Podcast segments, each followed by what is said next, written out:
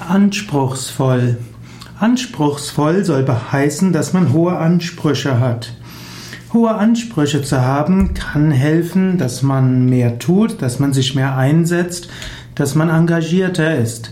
Wer anspruchsvolle Lehrer in der Schule hatte, der hat vielleicht gelernt, intensiver zu lernen und vielleicht auch mehr Interesse zu haben.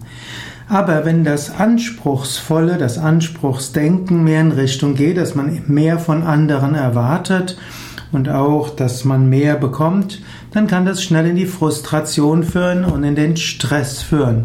Man könnte sagen, die heutige Gesellschaft ist eine Leistungsgesellschaft und eine Anspruchsgesellschaft.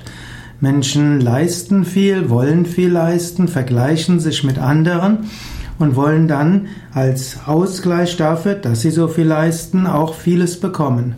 Und diese Verbindung aus Leistungsgesellschaft und Anspruchsgesellschaft führt dann zu dem Stress, der heute so charakteristisch ist.